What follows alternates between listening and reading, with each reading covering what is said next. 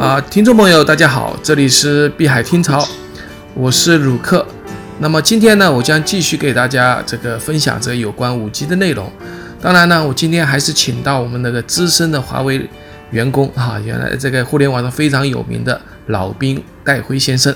戴先生，你在线吗？我在线，我在线，谢谢 Look。呃，上次您的这个关于华为的这个问答采访非常好。那今天呢，我想再请教你一些问题啊，也是我们啊这个互联网上也好，大众也好，对呃五 G 的这个看法有些不一样啊。特别是我我我了解啊，就第一个问题就是对五 G 呢，很多人特别在互联网上说五 G 辐射比较强，会影响健康。比如说呃，我在互联网上也看到，在二零一八年啊。荷兰就有反五 G 的运动，啊，当时呢是说这个他们在建设这个基站的时候不做测试嘛，啊，有三百只这个鸽子掉下来就这么死掉了。那么还有就是那个鸽子啊攻击那个那个基站啊，就是建设个基站，他们说都跟五 G 有关。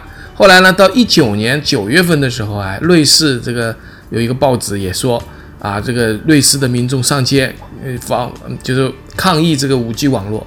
说它有辐射，要求停建五呃这个五 G 的这个这个这个设备。那么在今今年啊，今年还有这样的情况，就在英国和荷兰也也出现这个民众把这个五 G 的基站给烧掉了。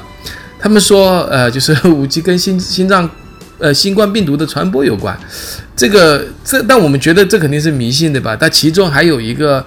就是这个纵火的人呢，搞破坏的人还是个博士，也按来按理来讲，他也不是一个呃没有知识的人啊。那当然，我我们不知道，我们通常有几种辐射，比如说呃呃，生活中有微波炉对吧？还有手机不要用太多，也会养辐电子辐射，或者说做高做那个叫什么磁悬浮，大家也会说有辐射。还有一部电影，我不知道你看过没有，就是那个。那个叫那个那个叫《风骚律师》里面有一个，呃，索尔的哥哥，他就是特别怕这个辐射，后来还还得得病了哈，几十年都不敢出来。所以，但我想问一下你，因为我也不是很了解五 G 的技术，戴戴戴先生在哈，你能跟我们讲一下五 G 五 G 到底会不会影响到人们的健康呢？呃，这个。这个辐射本身，关于毫米波我没有数据啊，因为毫米波现在中国没有建设。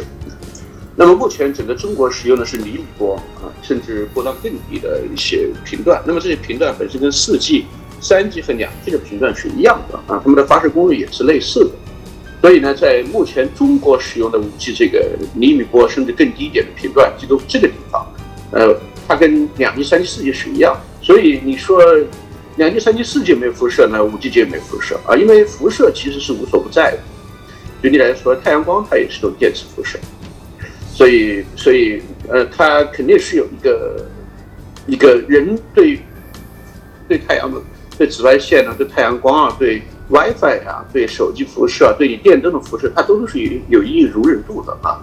那么五 G 跟四 G、三 G、两 G 它本身在厘米波这个频段以及以下，它其实本身是一样的。所以，我这是我的一个理解。但毫米波我现在手上没有数据，而且毫米波在全世界基本上等于没有开起来，所以现在还没办法去评估。谢谢。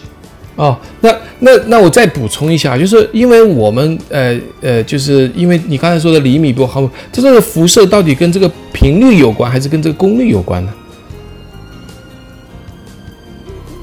辐射更多的是更多的是跟频率有关，但是也与呃更多的是跟功率有关。